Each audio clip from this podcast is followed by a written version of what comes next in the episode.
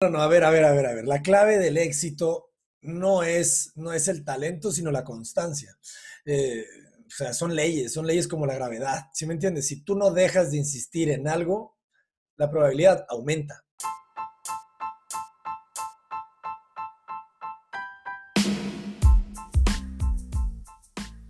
Hola a todos, yo soy Carlos Segovia.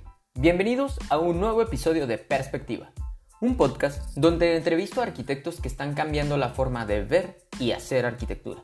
Personas que están redefiniendo la profesión y nos platican desde su perspectiva las aristas que ellos trabajan, sus experiencias e ideas. El día de hoy está con nosotros Abraham Cota Paredes. Abraham es fundador de Cota Paredes Arquitectos, empresa dedicada a la arquitectura desde distintas perspectivas.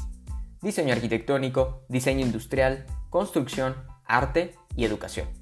En su oficina, la idea de la arquitectura significa crear pequeños mundos, públicos o privados, lugares que se pueden relacionar con lo existente o pueden aislarse y pertenecer a un universo privado. Deben tener las aspiraciones del cliente y las búsquedas del arquitecto. Busquen una arquitectura limpia, que sirva, de rasgos mexicanos, sencilla, geométrica, a veces pesada, otras ligera, de proporciones, de intenciones, del espacio, de vegetación, de intimidad, del color de la vida. Una de las facetas también importante es el taller de diseño arquitectónico, el cual es una rama de Cota Paredes, donde ofrecen contenidos educativos, cursos online y presenciales tanto local, nacional e internacional. Buscan ser un modelo de negocio socialmente responsable, compartiendo sus contenidos a través de plataformas de redes sociales porque creen en la premisa de que la clave del conocimiento es compartirlo y solo así podremos evolucionar de una manera más rápida y sustentable como sociedad. Sus obras, además, han sido publicadas en diversos medios digitales alrededor del mundo y en revistas de arquitectura y diseño en México, España, Australia, Ecuador, Inglaterra, Alemania, Polonia, China y Corea del Sur. Y bueno, así sin más, los dejo con la entrevista que grabamos vía Zoom. Hola a todos, bienvenidos a este episodio de Perspectiva. Gracias por acompañarnos. El día de hoy estamos de manteles largos porque está con nosotros Abraham Cota Paredes. Abraham, pues muchas gracias por encontrarnos un espacio en tu agenda y aceptar la invitación. Es un honor tenerte aquí. Bienvenido. Muchísimas gracias, Carlos, por la invitación. El honor es todo mío y aquí estoy a tus órdenes para lo que se necesite. Venga, venga. Pues vamos empezando. El tema de hoy es Escuela Online de Arquitectura. Y es que estamos en medio de una pandemia que ha modificado radicalmente la forma en que vivimos. Y una de estas áreas, sin duda, es la educación. Hoy todo el mundo está ofreciendo o tomando cursos por Internet, pero tú, Abraham, eso ya lo venías haciendo desde antes. Y ahora estás por comenzar algo más grande. Pero antes, me gustaría entender un poco el camino que te has trazado y lo que te motivó a adentrarte en el mundo de la educación. ¿Cómo comienza J. Paredes Arquitectos? Iniciamos en el 2014 em, con, la, pues, con la fina intención de, de, tener mi propia empresa, de tener mi propia, de, mi propia marca. Em, y entro a la educación por mi por muchísimas razones, ¿no? Como en cualquier, como cualquier cosa de la vida. No solamente tiene una, sino tiene muchas razones detrás, ¿verdad? Eh, pero, pero, obviamente, el, gusto, el gusto por la educación, el gusto por la enseñanza, el gusto por compartir, lo llevo en la sangre. Eh, es, algo que, simplemente, pues no sé, eh, se me da, ¿verdad? Digo, la primera vez que di clases fue en la preparatoria. fue, fue clases, fue clases de, fíjate, curioso, de, cálculo integral y de cálculo diferencial, creo.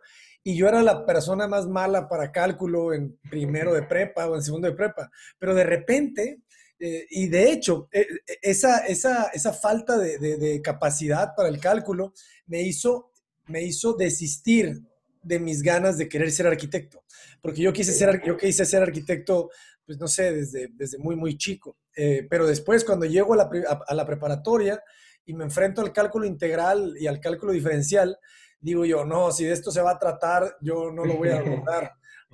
Eh, y, pero cosa curiosa, que es como todo, las matemáticas son bellísimas, ¿verdad? Porque, porque sí, simplemente hay que seguir reglas. ¿verdad? Hay que seguir o al menos en ciertas matemáticas, ¿verdad?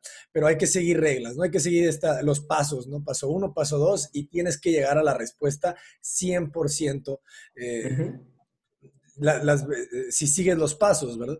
Entonces de repente aprendí que para las matemáticas lo único que se necesita es poner atención. ¿sabes? Es poner atención para seguir los pasos, ¿no? Y entonces de repente seguí los pasos correctamente y entendí cuál era el camino y al rato pues podía enseñar ese camino, ¿verdad? Eh, entonces, pues no sé, de repente, te lo juro, terminé dando clases en de tercero de prepa. Pero bueno, el chiste es que fue la primera vez que di clases. Pero luego también recuerdo mucho en la Universidad de Guadalajara, donde yo estudié, en los primeros dos o tres semestres, yo le decía a mis compañeros que no me dejarían mentir, que yo les decía, yo un día voy a hacer una escuela de arquitectura donde solamente se van a graduar los mejores arquitectos. Y un maestro, y un maestro me escuchó, Carlos Muñoz Botellos, Botello, que le mando un gran saludo, y él me decía, Abraham, es que no puedes pensar así. ¿Por qué? Porque los arquitectos no solamente se dedican a diseñar, tu escuela no solamente puede enfocarse en hacer buenos diseñadores, y, porque hay muchas otras eh, ramas en, las que se puede, a las que se puede dedicar un, arquitecto. Pero bueno, solamente como una anécdota. Pero bueno, después yo estudié una maestría en la Universidad de Navarra y en esa maestría yo llego a la maestría en medio de la crisis o iniciando la crisis española, europea. Eh, por lo tanto, el perfil del estudiante egresado de esa maestría era prácticamente quedarse a trabajar en despachos de arquitectura en España y en Europa. Pero como yo llego en medio de la crisis y se acabó el trabajo y hubo despidos masivos en toda España y en toda Europa, pues ya no había razón para quedarse a trabajar en España, ¿verdad? Eh, no había más, bien, no había eh, forma. Entonces, me recuerdo mucho que el, director del máster, eh, José Manuel Pozo, eh, nos decía que, la mayoría de los estudiantes éramos Latinoamérica, latinoamericanos, ¿sabes? Mucho argentino, mucho mexicano, o sea, muy, poco europeo. Y él nos decía, ustedes lo que tienen que hacer es regresar a sus países y enseñar lo que aquí aprendieron porque de esa manera van a mejorar el nivel de arquitectura que se realiza en sus países eh, que están realmente pues apenas en proceso de, construir sus ciudades, ¿verdad? entonces, de mejorar sus ciudades. Y, se me quedó esa idea como un chip, ¿sabes?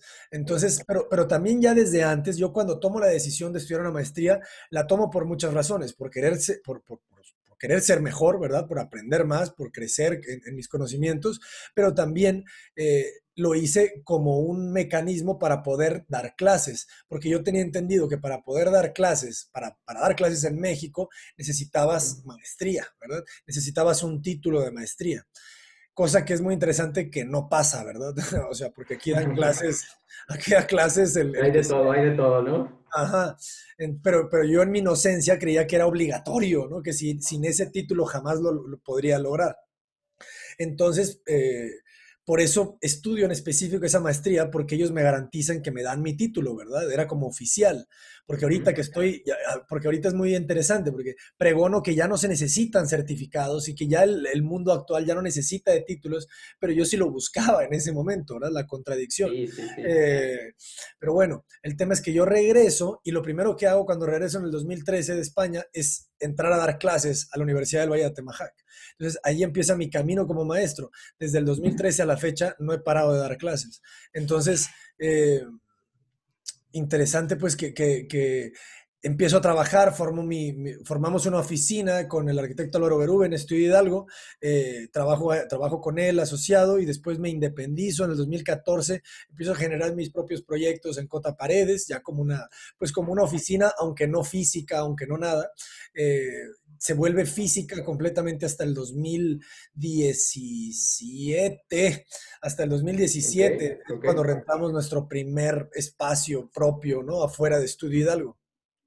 Em, Entonces, que formalmente arrancas en el 2017, aunque como dices, este, pues eso, eso solamente es ponerle una fecha, ¿no? Porque pues a lo mejor Cota Paredes o, o ponerle, o ponerle un, un código postal.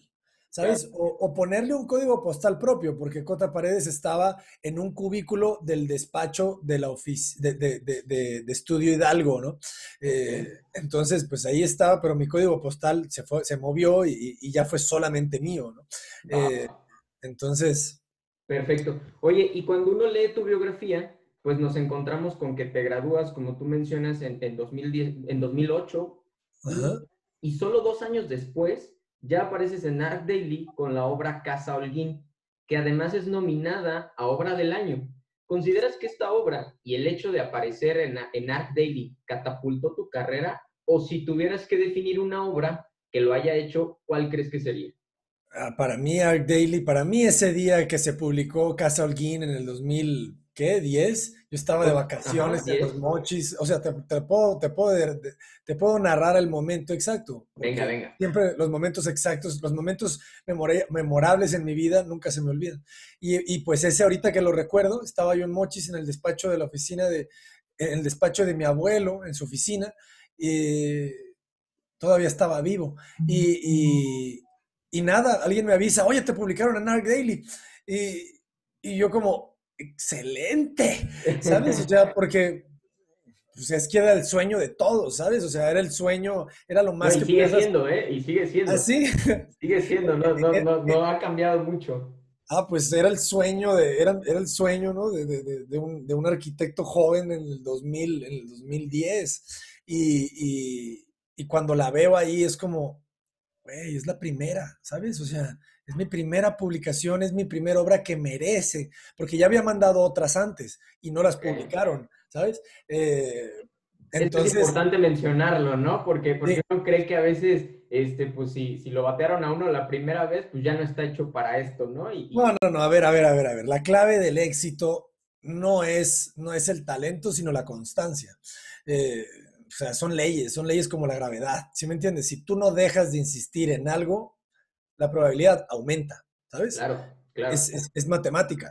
Entonces, si tú no paras de insistir, la probabilidad aumenta, aumenta, aumenta, aumenta, aumenta. Sin duda, Entonces, sin duda. si insistes toda la vida, o sea, una vez escuché una historia, no sé si sea cierta, ¿verdad? Pero de, una, de un amigo que decía, mi abuelo compró toda su vida el mismo cachito de lotería, el mismo número, toda su vida. Y se murió y a los meses o a no sé qué cayó el número, ¿sabes? Entonces, lo único que tienes que hacer es vivir lo suficiente para conseguir tus objetivos, ¿sabes? Ok. va, por ahí, va por ahí, por, por, la constancia y perseverancia, ¿verdad? Sí, sí, sí. obviamente que si a eso le añades talento, que a eso, si a eso le, le añades recursos, si a eso, si a eso le añades eh, cuantas condiciones favorables quieras, pues obviamente la probabilidad se, se, se multiplica, ¿verdad? Y, y es exponencial. Entonces, pues nada, se publica esa casa y esa casa, pues realmente para mí, no sé para los demás, no, sí, sí, sí, sí lo sé, porque gracias a esa casa me contratan en la cueva, ¿sabes? O sea, mm, yo, yo soy, yo, soy de los mochis, ¿verdad? Yo, yo tengo mis amigos de la primaria, de la secundaria, de la preparatoria, los tengo en los mochis y en Veracruz algunos. Eh, pero, pero lo que te quiero decir es que la base de clientes de un arquitecto joven, egresado, recién egresado, siempre van a ser sus amigos y su familia, ¿sabes? Y, los amigos de la familia. Entonces, cuando tú no tienes esa base de clientes, porque no eres local, eh, te, la vas a, la vas a pasar difícil. O sea, la probabilidad de que consigas un cliente es matemáticamente inferior, ¿verdad? Porque no tienes... no tienes... tu radio de cobertura es menor, ¿no? Claro, o sea, no, si tu base de contactos es menor, ¿verdad? Entonces, eh, por lo tanto, mis clientes, yo me echo de clientes a base de, de mis publicaciones, a base de mi, de mi trabajo en redes, a, a base de, de, ese tipo de esfuerzo, ¿sabes? Entonces, eh, la Casa Holguín, eh, que justamente, curioso que lo comentes, ahorita eh, me llega un mensaje de Instagram abstracto, como los que últimamente cada día llegan, y, y, es, un, y es una persona de no sé dónde que quiere publicar un libro de arquitectura y, quiere publicar la Casa Holguín. Entonces, es curioso, ¿ah? Porque dices tú, ¿por qué la Casa Holguín? Si, si ya, ya pasó hace mucho. Pero, pero nada, este, gracias a la Casa Holguín, la cliente que me contrató para el proyecto de la cueva, ella me dijo que vio esa casa Ok, ok. Entonces, sin duda, sin duda sí catapultó tu carrera porque como dices, eso ya te puso en el radar de no solo los mochis, ¿no? Sino ya en, el mundo de la, de la, arquitectura, ¿no? Pues al menos en el panorama México, alguien vio esa casa y, esa casa estuvo por ahí un tiempo, ¿no? Y, que digo, yo, yo, te soy sincero, la casa que yo siento que, que inició, que, que, inició formalmente esta, e, e, e, esta comunicación de mi trabajo es Casa para Ver al Cielo. ¿Sabes? Casa para Ver al Cielo es la primera casa que se empieza a compartir masivamente en redes sociales y en algunos medios de, de publicaciones impresas. Casa Holguín no logró eso. Casa Holguín lo que logró fue llegar a, llegar a cierto nivel de, de, de, Art Daily y, quizá por ahí algunas más y algunos blogs, pero no se, no se compartió masivamente. Creo que todavía no estaba toda esa cultura, o al menos no estaba yo ahí inmerso, de, tantas redes de Arkelo y que... Seguramente. o sea, muchísimas páginas que Design Boom, que o sea, que creo que sí existían, por eso te digo, creo que más bien yo no entré, ¿va? Pero, Oye, y, me llama la atención, perdón que te interrumpa, pero eh, que eres oriundo, como dices, de, los mochis. Estudiaste en Guadalajara, hiciste, como, como ya nos lo comentaste, un máster en la Universidad de Navarra, en Pamplona, España. Mi pregunta sería, ¿estas escuelas marcaron el estilo de arquitectura o cuáles son tus influencias? Obviamente, obviamente, tú eres tus maestros. Siempre lo digo y siempre lo diré tú eres tus maestros. Entonces, tú te vas a estudiar a, la AIA a Londres y vas a diseñar poquito paramétrico, ¿sabes? Vas a diseñar, o sea, le vas a perder el miedo a las tecnologías, o sea, vas a querer utilizar cierto software, ¿sabes? O sea, vas a tener en tu mente cierta, ciertos esquemas, o sea, es el aprendizaje que te dan allá, pues. Eh, si te vas a Harvard, eh, vas a aprender una arquitectura, pues yo creo que más, ¿cómo podríamos decirle? Más teórica, pero más social, pero más eh, urbanística, eh, ¿sabes? Porque, porque el, el, máster más importante ya es el, de, es el de paisajismo, de planning, de no sé qué. Entonces, realmente es la formación que le dan al arquitecto, ¿verdad? En la, en la Universidad de Guadalajara te forman como proyectista, te forman como diseñador y como artista bueno, al menos en mis años, porque obviamente mientras cambian los maestros, cambian los perfiles de los egresados, ¿verdad? Eh, pero, pero bueno. ¿Buscaste eso? ¿Tú, no, no, no, no, no, no, no. Yo buscaba la mejor educación eh, al menor precio, al menor costo, porque no tenía, no, mi papá, mis papás no tenían dinero para pagarme ni un TEC de Monterrey, ni un nada. Eh, si, no, si no entraba a la UDG, iba a terminar pintando coches en Estados Unidos ese año, porque no tenía, no tenía, o sea, no, es toda una anécdota, ¿sabes? El día que yo me entero que quedé en la Universidad de Guadalajara, yo, yo, había, yo, yo iba en el coche eh, con mi papá, en el carro con mi papá, rumbo a, rumbo a Guadalajara, pero rumbo a Zamora, porque mi papá iba a una entrevista de trabajo porque estaba desempleado en ese momento, y, su plan B era, si no le, dan, si no le daban ese, ese, trabajo, iba a regresar a Estados Unidos a trabajar eh, de mojado o de lo que sea, ¿sabes? Ok, ok. Eh, entonces, el plan de él en su mente era, Abraham, si no quedas, porque él, nadie creía que yo iba a quedar en la Universidad de Guadalajara, porque decían que era solamente para para oriundos, ¿verdad? O sea, para nativos de Guadalajara. Esos mitos que existen de que si ah. no eres de aquí no vas a entrar. Sí, sí, sí, sí, sí. Que digo, eran mitos reales hace 20, 30 años. Ahorita ya, ahorita ya no. Eh, pero entonces, eh, él decía, no, mi hijo, te vas a venir conmigo a, Estados Unidos y allá eh, hay, mucho trabajo, hay alguien que pinta coches, súper padre y con diseño, y no sé qué.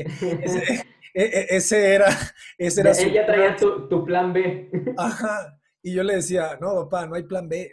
o sea, yo entro porque entro. o sea, no, no, no hay otra opción, ¿no? Y él me decía, no, si entras, si no entras, eh, si no quedas en lo de entras al tecnológico de los mochis. Y yo, no, o sea, no hay opción, ¿no?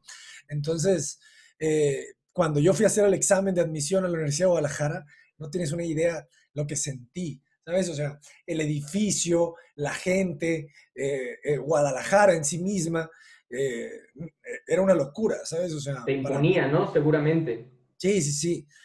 No sé, era como una imagen de, de, de, evolución, ¿sabes? De, que esto es lo que sigue.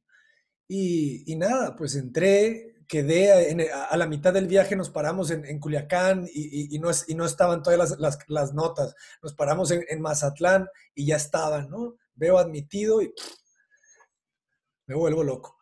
Y pues nada, eh, continúo, ¿no? Y, pero bueno, en la Universidad de Guadalajara, pues conozco, eh, conozco la arquitectura de Guadalajara, que, que, que, yo digo, si yo no hubiera estudiado en, en la UDG, pues probablemente no sería lo que soy porque me enseñaron el amor por Barragán, me enseñaron el amor por, por Le Corbusier, por Frank Lloyd Wright, o sea, tuve maestros que me encaminaron a, cierto tipo de arquitectura, pero también tenía, tenía, yo les digo que la UDG tiene una de las mejores bibliotecas de arquitectura y de arte que yo conozca, ¿sabes? Mejor que la de la Universidad de Navarra, ¿sabes? O sea, que es de las mejores universidades privadas de España.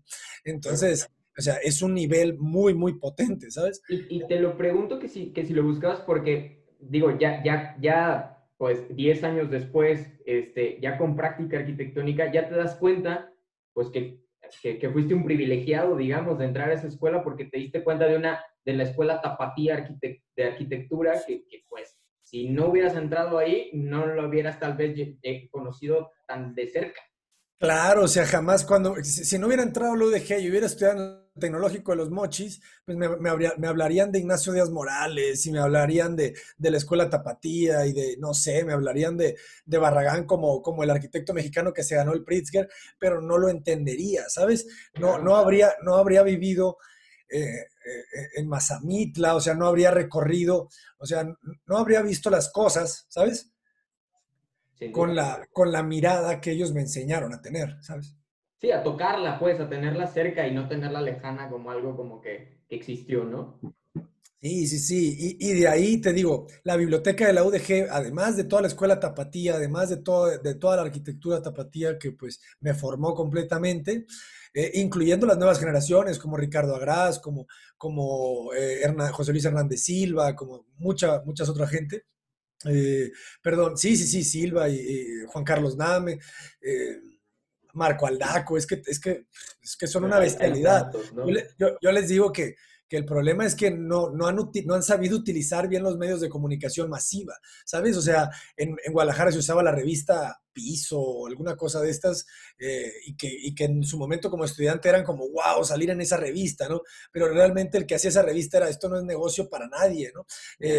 Entonces, pues, ¿quién la leía? Nadie, ¿no? O sea, pero se veía muy padre como estudiante de arquitectura, ¿no?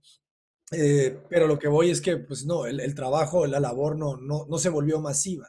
Pero, pero la biblioteca me permitió acceder a, a, cantidades de libros, porque yo siempre digo, o sea, en los primeros semestres, antes de que encontrara por ahí eh, que la novia, que la esta, que la otra, eh, me la vivía en la biblioteca, ¿sabes? O sea, como un foráneo, eh, yo terminaba mis clases y, y, entre clases me, metía a la biblioteca, agarraba siete, ocho libros gigantes, los ponía en la mesa y me pasaba las horas, ¿no? Eh, Claro. Va, en, en, una noche live hace como un par de semanas que tuviste con Lucio Munián y Min Penichev, comentabas que de no haber iniciado con los cursos a través de Zoom de tu oficina, o más bien que tu oficina habría cerrado, que esta diversificación que hiciste ayudó a mantenerla a flote. ¿Por qué decidiste comenzar a impartir cursos a distancia? ¿Qué, qué te motivó? Porque ahorita pues ya es algo normal, pero cuando tú lo empezaste no. Recuerden que siempre el cambio lo genera la necesidad. Entonces, eh, ese cambio que yo hice en mi, en mi forma de, vida, de trabajo, lo generó la necesidad. O sea, en el 2017, cuando yo me cambio esa oficina de la que te hablaba, yo me, yo me mudo porque tenía un par de proyectos en, en, en marcha y un par de proyectos y obras en puerta. Se caen esos proyectos, de repente sí, que yo me voy con la promesa de que vas a construir una casa, esa casa arranca en tal mes y, te va, y vas a ganar tanto más o menos mensual, entonces te va a alcanzar para todo, ¿no? Eh, pero de repente el cliente dice, no, no quiero nada. Eh, y, y, y, se me acaba ese, ese, ese, ese, ese, ese flujo, o más bien nunca inicia ese flujo que yo tenía programado que iniciara en tal mes. Y, y los proyectos que traía en ejecución cada vez se iban acabando. Eh, y, y, los que venían eran más pequeños de lo que yo podía. Entonces, lo que te quiero decir es que una situación angustiosa y lo que le sigue, ¿verdad? Porque, porque las, las estadísticas siempre están en tu contra eh, al inicio de un proyecto, ¿sabes? O sea, la probabilidad de que fracase el proyecto siempre es mayor a que, a, que, a que, a que salga adelante. Éxito. Ajá. Entonces, uno, yo les digo siempre que la película al inicio de, de, de cualquier empresa, la película se tiene que llamar flotar no se tiene que llamar avanza lento, avanza rápido, no, significa mantente a flote, no te ahogues, ¿sabes? Solamente sobrevivir, ¿no? Eh, entonces, yo lo único que quería era sobrevivir. Entonces, eh, cuando termino la cueva, que, pues, me voy a España, la Bienal de Arquitectura Latinoamericana, súper exitoso, ¿no? Eh, eh, comparto las obras, las fotos, pero regreso y ya no tengo trabajo, tengo que empezar a, despedir a mis practicantes, que si de por sí ganaban, o sea, les pagaba poco, ya no tenía ni para eso, ¿no? entonces, tengo que empezar a sacar a uno y sacar a otro y sacar a otro. Y para colmo, de repente un día, comiendo, me llega un mensaje que, que a la clienta la cueva se le está metiendo el agua eh, por las ventanas de su recámara principal, la cual tenía una duela como de 780 metros de pesos metro cuadrado o mil y tantos pesos metro cuadrado. Entonces me dice, ahora pues se me hinchó la duela, pues como que te toca, ¿no? Eh, la garantía. Entonces me dice, pues ya coticé y son como 30 mil pesos, ¿no? De, de, de cambiar la duela. Y pues para mí, que no tengo para pagarle a nadie y tengo que pagar la, la renta y que no sé qué y que tengo que pagar todo, y, pues se me acaba, se me, e, e, e, esa comida, ¿no? Fue la comida más, con menos sabor de la historia, ¿no? Entonces, eh, pues nada, digo yo, a ver, pues a ver, hay que hacer algo. Ah, surgió, surgió un problema que, ojo, el problema siempre es una oportunidad. Entonces, podríamos cambiar la palabra del diccionario y eliminarla, ¿verdad?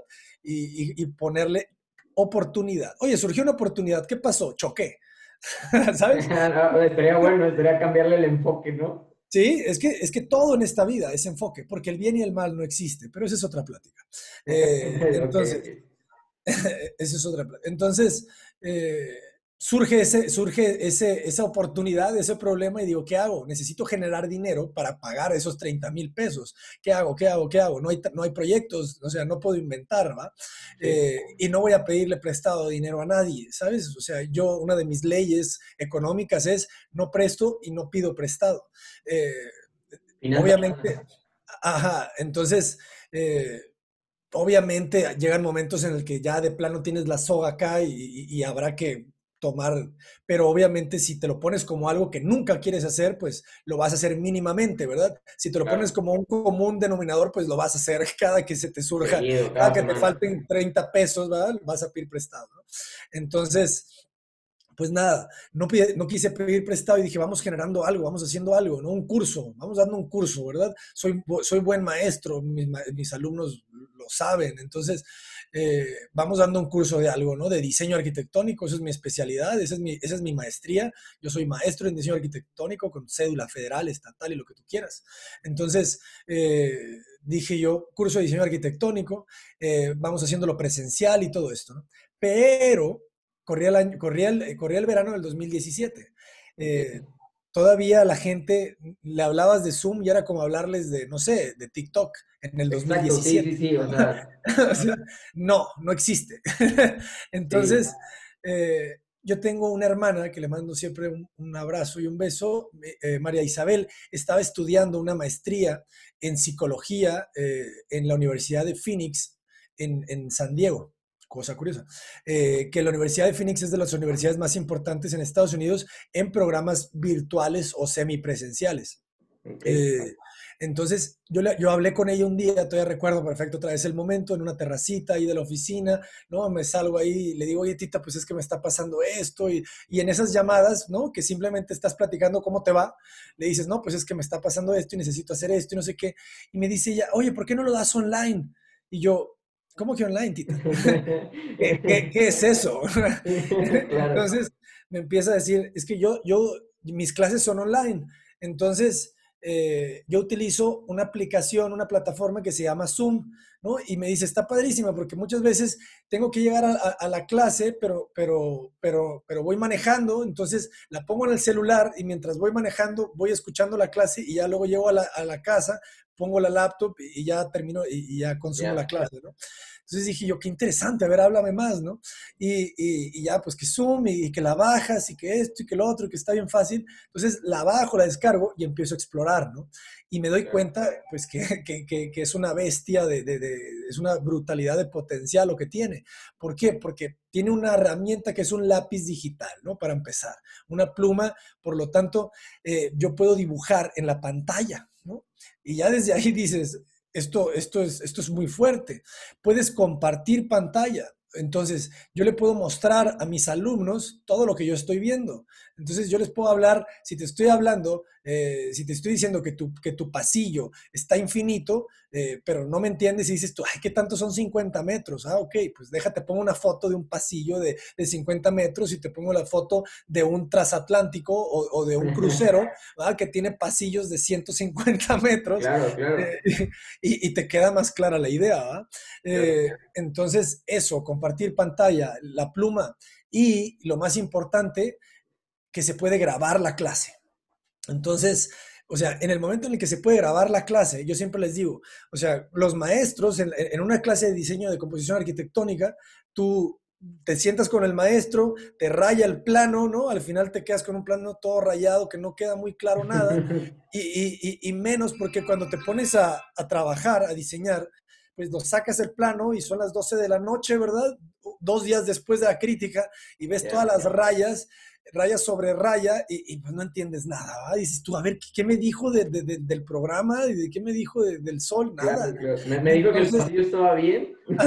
sí, algo dijo de los transatlánticos, pero, no recuerdo bien. Y entonces dije yo, pues es que aquí con este video lo van a poder repetir y repetir y repetir las veces que ellos quieran y, y de esa manera les va a quedar muchísimo más claro. Entonces, pues nada, digo yo, a ver, empecemos, empecemos, vamos a ver, le digo a Laura Isabel, ya, ya vi el programa y está súper interesante. Eh, vamos a, lanzar el curso presencial y online, ¿verdad? ¿no? Entonces me armo, me armo mis primeros flyers con, con, las imágenes de mi obra, la cueva, le doy un formato, porque ahí te va, ojo, el formato de mis cursos está literalmente calcado del formato de la Universidad de Navarra del máster en diseño arquitectónico. O sea, yo tomé su modelo de un semestre y lo reduje a, un, a, mes y medio, ¿sabes? En vez de un semestre, mi curso duraba cinco semanas. Pero a la vez, recuerden que siempre ladrón que roba ladrón, la Universidad de Navarra tomó el modelo de su máster de la Universidad de Harvard. Entonces, eh, siempre es así. El, el, conocimiento no tiene dueño, nunca lo olviden. Eh, ¿Saben? sin duda. Es así. Entonces, dígame. Y, como decíamos al inicio, esta pandemia nos está llevando a modificar la forma en que vivimos y la arquitectura no es la excepción. Mientras los demás comienzan a impartir cursos a distancia, tú ya, tú ya hablas ahora de crear una escuela online de arquitectura, que sea plural, masiva, eh, accesible, que sea una app y mediante suscripción. Y que sea buenísima, eso es lo más importante que sean las mejores. Suena como Netflix o Spotify. ¿Es, ¿Es, así o cómo la traes? Sí, y, suena a Uber, y suena a, a, a, Rappi, y suena a, ¿cómo se llama? Amazon. Eh, suena a todo eso, porque, porque, porque yo me alimento, ¿sabes? Yo, yo, le, yo les digo que siempre hay que ser esponjas. ¿sabes? Entonces, una esponja es eso que absorbe, ¿no? ¿Y qué me gusta absorber? ¿Y qué me gusta absorber a mí? Pues conocimiento, ¿no? De todo tipo, pues. Entonces, yo veo una película, leo un libro, conozco una app, una charla y absorbo algo, ¿no? Entonces, eh, las iniciativas que yo hago siempre están alimentadas de, muchas otras cosas. Entonces, esta escuela que poco a poco le, estamos dando y dando y dando forma, pues de repente dices tú, a ver, o sea, ¿qué pasa si también de repente esta escuela tiene una especie de bolsa de trabajo eh, que, que funciona como Amazon, en la que la gente se va a dar de alta, ok, yo soy Carlos Alberto y soy buenísimo para hacer podcast, y soy buenísimo para hacer contenido, no sé qué, y soy buenísimo y tengo todas estas habilidades, ¿no? Entras a la app, yo te registro, te, te hacemos un estudio, un análisis, eh, en donde sepamos que estás completamente capacitado para entrar al servicio que, que, dices que puedes proveer, hacer y, de repente te colocamos, ¿no? Y entonces los clientes que, que son muy diversos, o sea, pueden llegar y, te pueden contratar y te van a poder te van a poner una estrellita como en Amazon y, te van a poner comentarios, ¿vale? Entonces de repente, no, contraten a Carlos, o sea, te entrega, te entrega eh, la edición del podcast en dos semanas o en una semana y la tienes ahí en, forma, ¿sabes cómo? Entonces, ¿Por qué? Porque me estoy dando cuenta que me estoy volviendo un tejedor de redes, porque cada vez más gente llega a mí, eh, alumnos, estudiantes, arquitectos, eh, contratistas, profesionistas, de todo el tipo, y, pero también están llegando a mí muchos clientes, ¿no? Muchas personas que requieren de servicios. Entonces, necesito volverme, ¿no? Eh, una interfaz, una interfaz que, conecta. Porque, ojo, en este tema de las universidades que decimos que van a desaparecer, decimos que la universidad es una interfaz, es una interfaz eh, que, hasta antes de la pandemia era física, era matérica, ¿no? era, era material, o sea, era un edificio en, en el que al edificio ingresaba la persona que tiene conocimiento y la persona que quiere, eh, que quiere tener, ¿verdad? Que, necesita ese, ese, conocimiento. Entonces, la universidad era una interfaz, ¿verdad? Que conectaba el que quiere con el que lo tiene, ¿no? Eh, pero de repente llega la pandemia, la bendita pandemia, y, nos obliga a ser más eficientes. Y qué bueno que llegó en el 2020, ¿verdad? Porque, porque existía el Internet y existían las redes sociales. Eh, sin eso hubiésemos entrado a la, a la, edad de piedra, ¿no? Entonces, pues de repente eh, eh, llega, la pandemia, la gente se, se, refugia en sus guaridas primitivas eh, y, se necesita una nueva interfaz, porque ya no puedes entrar a un edificio. Entonces, la interfaz se ve sustituida por las redes sociales. Porque Zoom es una red social, porque, porque Instagram es una red social, porque, o sea, es una red que comunica personas, eso es una red social. Entonces, eh, entonces, eh, nada, ¿no? O sea, el, conocimiento, ya nos damos cuenta que, las personas que lo tienen se dan cuenta que ya no necesitas un edificio para poder compartirlo. Entonces yo les digo siempre, ¿qué significa estudiar en Harvard? Significa estudiar con el maestro que da clases en Harvard. ¿no? Entonces, eh, si yo doy clases en Harvard y te doy un curso a ti, es como si estudiaras en Harvard, ¿sí me entiendes? Entonces... el recurso humano, de hecho, de una universidad es lo más caro.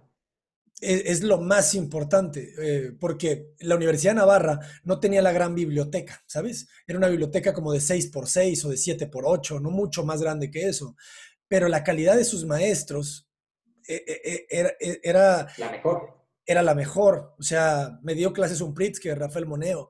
Eh, o sea, ahí. Entonces. y, yo, y, yo, en lo personal te felicito porque me parece una idea revolucionaria. De esas que le hacen falta a una profesión como la nuestra, que si bien es creativa, no innova lo suficiente o al mismo ritmo que otras. A mí me parece que le hace. Qué, qué, curioso, ¿verdad? Es contradictorio. Es una, es una, es una disciplina de las más creativas, pero, pero no la aplica para otro campo que no sea el diseño arquitectónico. Seguimos aprendiendo arquitectura como hace 100 años, o sea, o más, tal vez.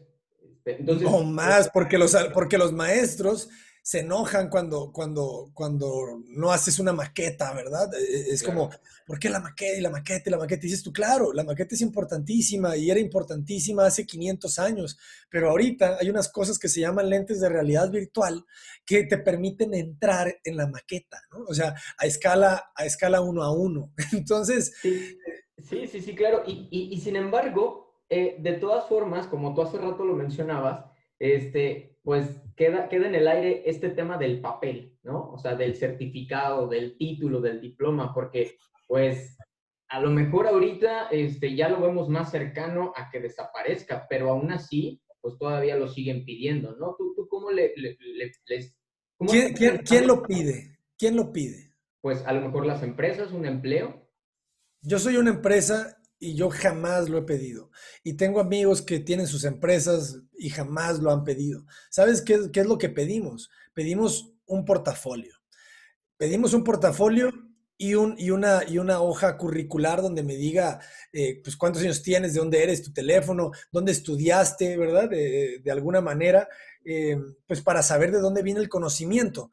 Eh, pero te, voy, te soy sincero, yo ya ni siquiera veo el currículo, yo ya me voy directamente al portafolio, ¿sabes? O a la persona, ¿no? Platicas con ella y te das cuenta si, si va. No, ni siquiera, porque no tengo tiempo, no tengo tiempo de platicar contigo, ¿sabes? Entonces, lo, lo, que tengo tiempo es de ver tu portafolio y a veces, ¿sabes? Porque también de repente llegan tanto y que ya no puedo verlos todos. Entonces, le pido a Marce o le pido a Liz o le pido a, a, a la persona que se pueda, que esté en la oficina, oye, por favor, hazme un filtrado de los mejores portafolios. Jamás he dicho, hazme un filtrado de los mejores currículums. Por favor, solamente ponme en una carpeta los promedios arriba de 9.5 y solamente ponme en la carpeta universidades privadas o solamente ponme en la carpeta universidades públicas que sea la UNAM, ¿sabes? Jamás en la vida he dicho eso. Entonces, lo, que, sí, lo que sí he dicho siempre es, ponme en esta carpeta los mejores portafolios, los que manejen Photoshop, Illustrator, Revit, eh, si, utilizan Adobe Premiere, que se queden. Si no utilizan Adobe Premiere, uff, les vamos a tener que enseñar, entonces hay que ver. Entonces, yo lo que necesito son, eh, cuando di clases en la UNIVA, eh, yo conocí el concepto de, enseñanza por, eh, le llaman, eh, ¿cómo le llaman? Por, no por aptitudes, por competencias. enseñanza por competencias. ¿Y qué significa por competencias? O sea, no quieren, quieren que el, perfil del egresado de, de una materia tenga una habilidad. ¿Sabes? Que no sea una cosa abstracta. Ah, terminaste estructuras 2 y ¿qué aprendiste? Pues aprendí cosas del concreto y aprendí cosas de no sé qué. No, no, no, no. A ver, tienes que tener este y este y este conocimiento, sí o sí, ¿sabes? Es como que de todo tu semestre lo único que me interesa es que me digas cómo trabaja el concreto y cómo trabaja el acero y cómo se comporta y cómo se comporta y qué significa FC y qué significa, ¿sabes? O sea, ciertos conocimientos específicos, ¿no? Entonces, es lo, e, eso es lo que se necesita, ese es el aprendizaje del futuro, las competencias. No me interesa dónde estudiaste, no me interesa cuánto sacaste, no me interesa absolutamente nada de ti más que tus competencias. No me interesa de dónde eres, cuántos años tienes. Me interesa que sepas utilizar súper bien Photoshop, súper bien Illustrator, súper bien Revit, que sepas modelar con, todo el sistema BIM, que tus renders tengan cierto nivel de calidad, de fotorrealismo, eh, que sabes que puedes hacer recorridos 3D, ¿sabes? Me interesan competencias, ¿no? Entonces, eh, por eso te digo que no es el futuro, es el presente. Eh, y, el presente porque la pandemia aceleró todo. La, pandemia aceleró una evolución que nos hubiera que hubiera durado probablemente más de 10 años, ¿sabes? O sea, un, profesor de 70 años o de 60 años probablemente en su vida hubiese, tenido, hubiese abierto o, dado clases con Zoom si no hubiera llegado la pandemia. Entonces, lo que generó la pandemia es una evolución que ni siquiera hubiera sido posible, ¿sabes? Porque podríamos decir, no, hubiera, o sea, iba a pasar tarde o temprano, pero no, hay cosas que no iban a pasar tarde o temprano sin que exista la necesidad, ¿sabes?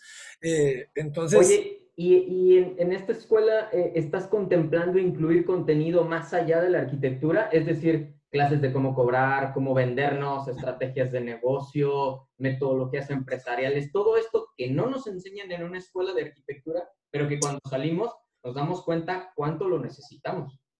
claro, es que, a ver, acuérdate que, que, en la escuela que ya empezó, ¿verdad? Solamente que como es gratis no se entiende, ¿verdad? Pero, pero ya va a empezar a cobrarse, eh, ya va a empezar a ver eh, membresías en YouTube, ya voy a empezar a sacar ciertos videos eh, del contenido gratuito y los voy a mandar para acá.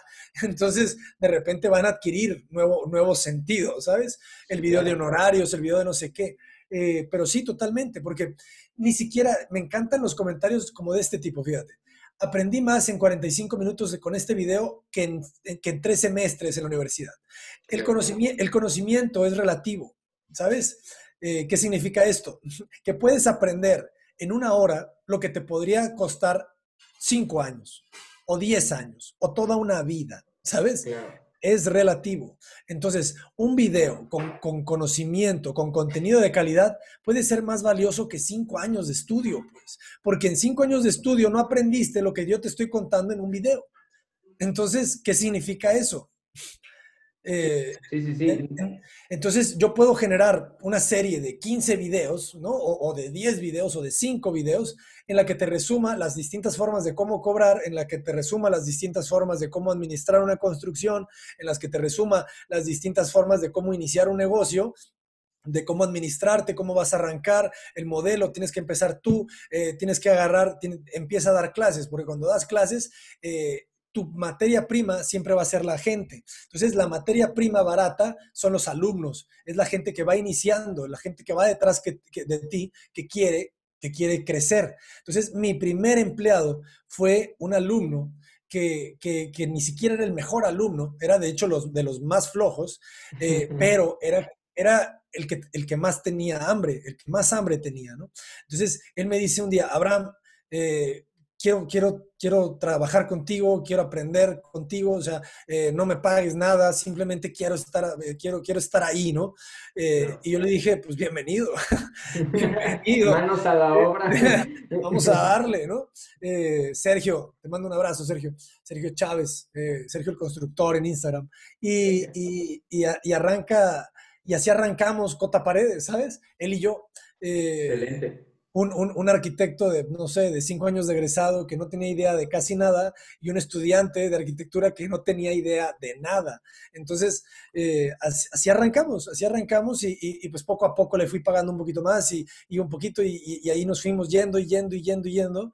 Eh, pero lo que les quiero decir es que te lo puedo resumir, ¿sí me entiendes? Te puedo resumir en una hora lo que tienes que hacer si quieres independizar. Es contenido más de calidad, ¿no? No, no tanto tiempo, sino es calidad, sustancia sustancia, pues, o sea, ¿de qué me sirve tomar todo un semestre de, administración de obra, de control de la construcción o no sé de qué, si en una hora me puedes decir paso por paso cómo independizarme? ¿Sabes? o sea, yo te digo, muy bien. Los, yo te digo los pasos que tengas que seguir porque yo los hice y me funcionaron, entonces, eh, si me funcionaron a mí, te tienen que funcionar a ti, o sea. claro. Oye, y, y eres de los arquitectos que mejor además maneja las redes sociales tienes un canal en YouTube con miles de seguidores. ¿Has, ¿Has, enfrentado críticas del gremio por ofrecer contenido de manera gratuita? no, deja tú de manera gratuita. He enfrentado críticas del, del gremio por ofrecer contenido, por, por, por, por, mostrarme, por exhibirme, por exponerme, por venderme, por... Es que, es que, es que la, la misma enseñanza de la arquitectura ha sido un cáncer, ¿sabes? Porque te, te, educan como una especie de, artista eh, intelectual, bohemio, eh, amante de la pobreza, ¿sabes? Es como, eh, ¿sabes? O sea, te enseñan que es un pecado cobrar, ¿sabes? O sea, es, es, como, a ver, la arquitectura es tan hermosa y tan bella que si no cobro está bien, ¿sabes? Porque, porque es así, porque lo hacemos por, por, el amor a la arquitectura. Que ojo, yo he dicho algunas veces, o sea, si yo pudiera hacer esto sin cobrar, lo haría, ¿sabes? O sea, si de repente tengo un canal de YouTube que me da 10 millones de pesos al mes, eh, probablemente de repente voy a, probablemente voy a decir un mes, a ver, pues sabes qué, en mi casa de la playa, diseñada por mí, toda blanca, increíble, ¿no? Con mi perrito ahí, voy a estar diseñando, voy a decir, ¿saben qué, jóvenes? Un mes voy a diseñar gratis. Entonces, ¿sabes? Me voy a aventar ahí, ¿no? no sé, o sea, porque me va a dar la, la, posibilidad, porque me encanta diseñar, ¿sabes? Es como si me pagaran por jugar FIFA, a los que les guste jugar FIFA, ¿no? Entonces, eh, es, eh, yo prefiero diseñar a, jugar FIFA.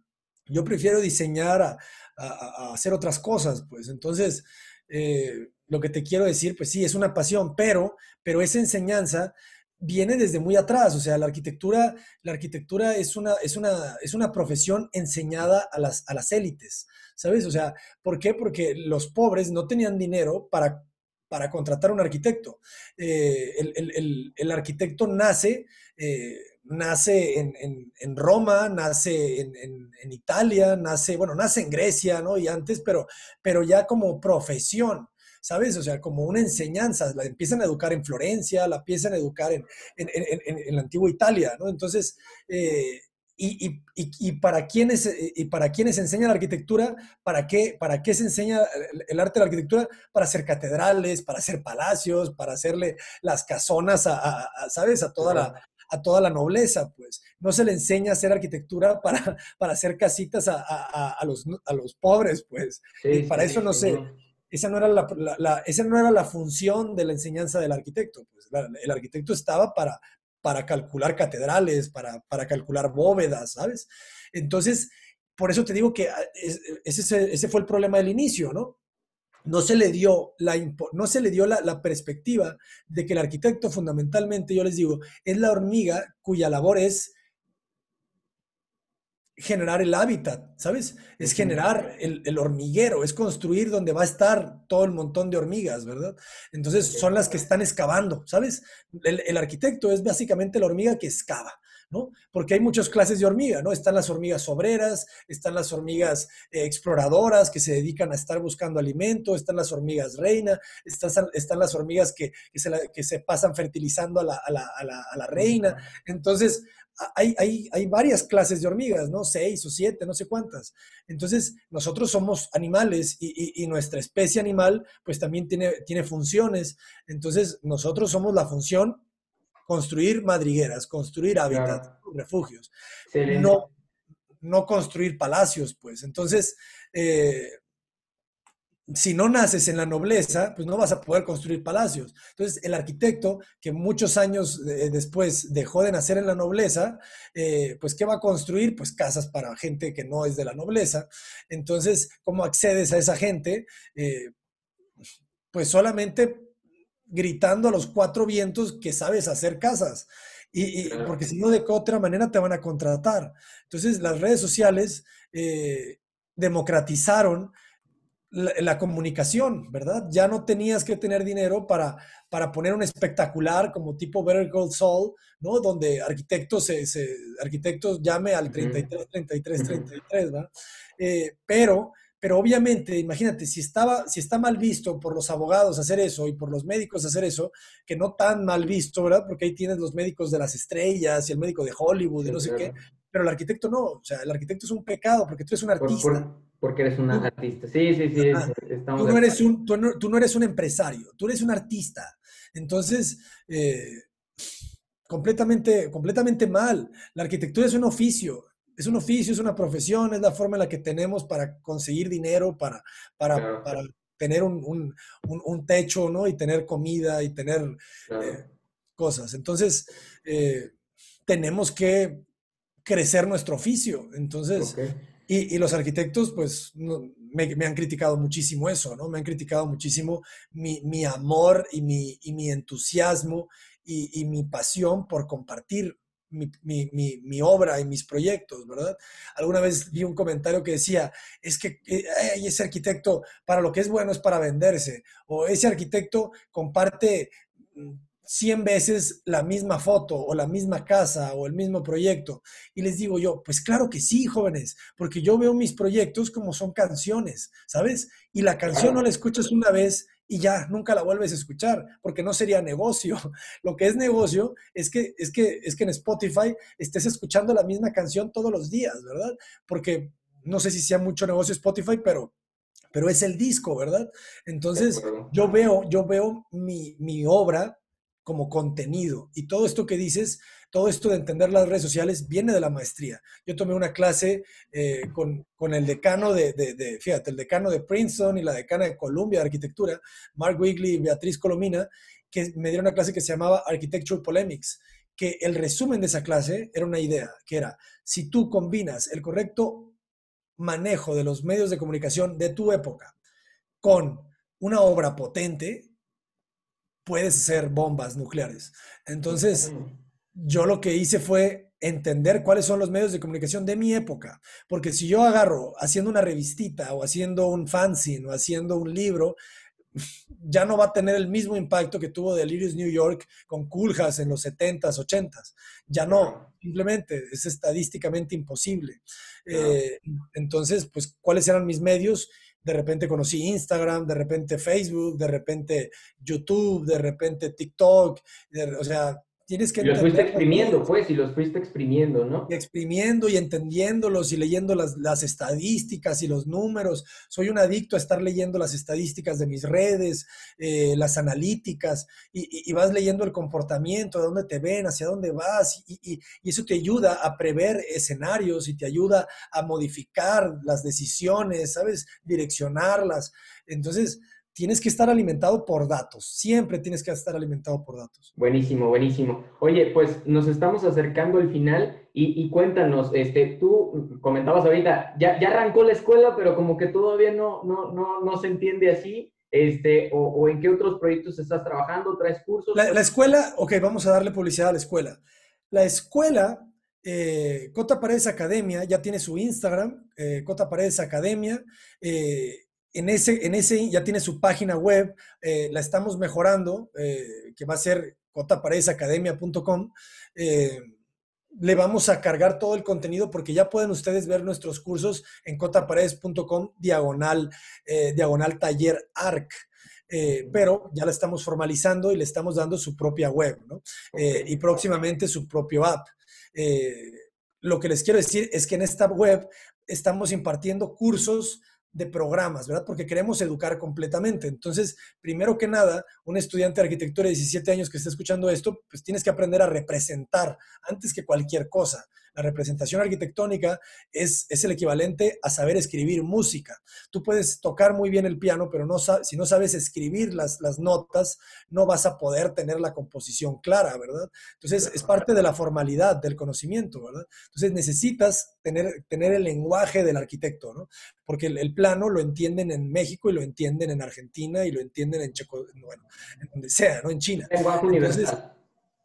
Entonces, estamos dando cursos de todos los programas que consideramos necesarios. Revit, SketchUp más V-Ray. Próximamente vamos a abrir un curso, está buenísimo, de maquetas en 3D utilizando 3D Max y Corona, Corona Rendering, porque, porque es el futuro, porque todo se va a volver virtual. La enseñanza de la arquitectura ya se volvió virtual, las maquetas ya no van a servir de nada, eh, al menos no para, no para mostrarla al maestro, ¿no? O sea, la, te van a servir a ti como, como mecanismo para entender el espacio, pero, pero no al cliente, ¿verdad? Entonces, al cliente le va a servir que le hagas un rendering de maqueta en tercera dimensión y, y, y 360 para que la puedan ver y, y, después que se pongan los lentes 3D y que le quiten la tapa y, ¿sabes? O sea, entonces ese tipo de cosas. Estamos trabajando también con un curso de Unreal Engine, eh, que también es el futuro, ¿no? De estos, eh, de mezclar el rendering con el, con el juego de video, que podríamos hablar mucho tiempo de eso porque vamos a desarrollar una red social de, de, de, del mundo virtual de la arquitectura. Vamos a modelar las obras de arquitectura de nuestra oficina y de muchas otras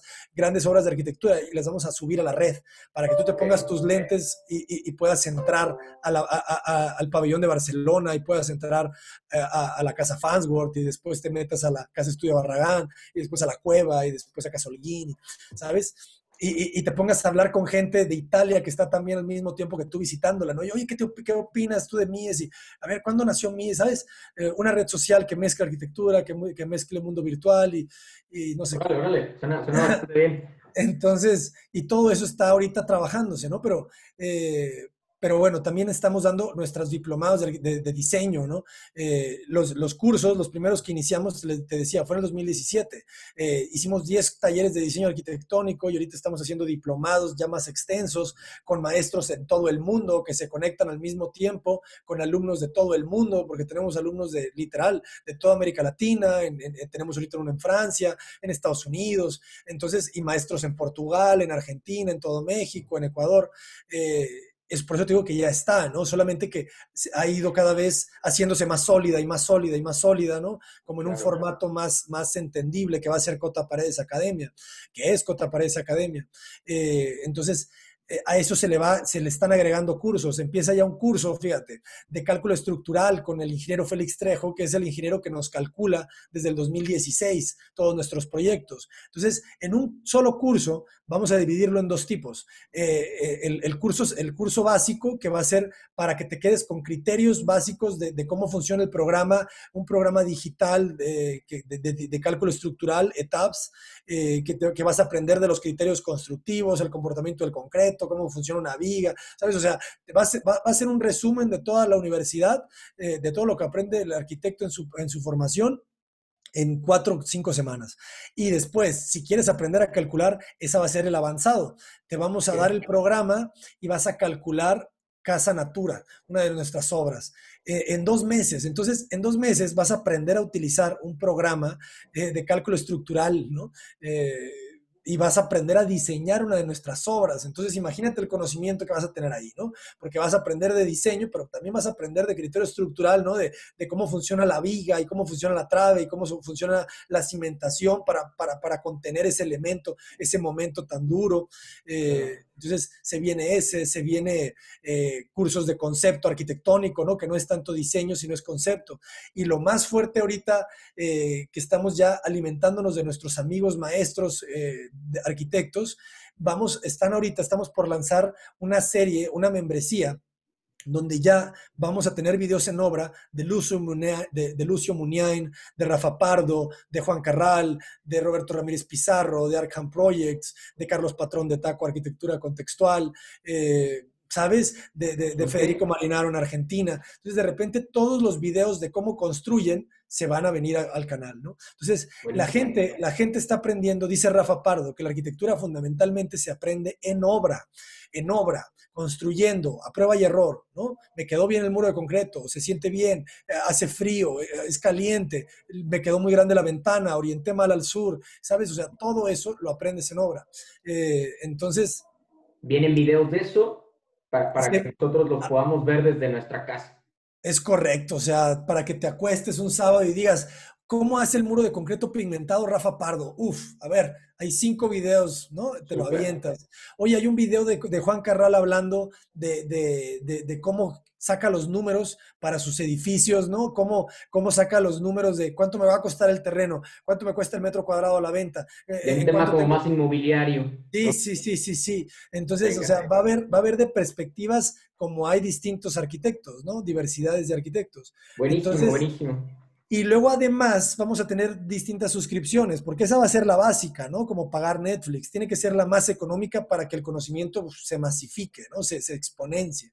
Eh, y, pero va a tener otra suscripción que te va a dar acceso a la persona. Te va a dar acceso a tres, a tres críticas al mes tres, tres asesorías al mes donde te vas a sentar con Juan Carral y si traes un proyecto de que alguien te aporta el terreno y quieres construir y no sabes cómo, te, agendas una asesoría con Juan Carral para que te hable de cómo sacar tus números. Y luego te agendas una asesoría con Cota Paredes para que te, te oriente de cómo el desplante del edificio, cómo lo vas a orientar, eh, quieres hacer qué, no sé qué, y luego te sacas una, una asesoría con, con, Lucio Munián para que te, te, te, hable de locuras, que te hable de, de, sueños, que te hable de, no sé, ¿verdad? Que te hable de cómo... Eh, tienes que buscar un espacio que nadie te pidió, porque, porque Lucio Munián siempre dice, la, la belleza de la arquitectura está en ese espacio que no iba en el programa arquitectónico. Entonces, eh, y, y, la vas a poder, te vas a poder suscribir un mes para tener acceso a esas tres asesorías y luego te vas a poder salir y luego otra vez, cada que lo quieras, ¿sabes? Y, de repente tomas con uno y con otro. Entonces yo digo que eso va a cambiar la enseñanza de la arquitectura porque el estudiante que, que toma clases en una universidad promedio mala latinoamericana va a poder tener este acceso a esta membresía y va a poder criticar los proyectos de su, de su taller de composición con arquitectos de primer nivel. Entonces, de repente ya cualquiera va a estudiar en Harvard, ¿sabes? Porque los maestros están ahí. Va a poder ser accesible, ¿no? Digamos, a esa misma enseñanza, ¿no? Es correcto, es correcto. Entonces, eh, pues hay, demasiadas ideas ahí, hay demasiadas ideas ahí.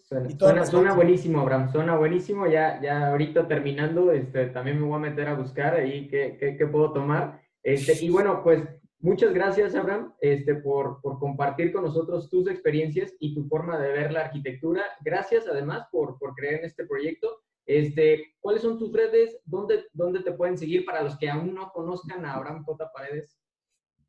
Claro que sí. Eh, principalmente Abraham Cota Paredes en Instagram, eh, Cota Paredes Arquitectos en YouTube, eh, Cota Paredes Arquitectos en Instagram y Cota Paredes Academia en Instagram. Estas son las principales y nuestra página web www.cotaparedes.com y la nueva cotaparedesacademia.com.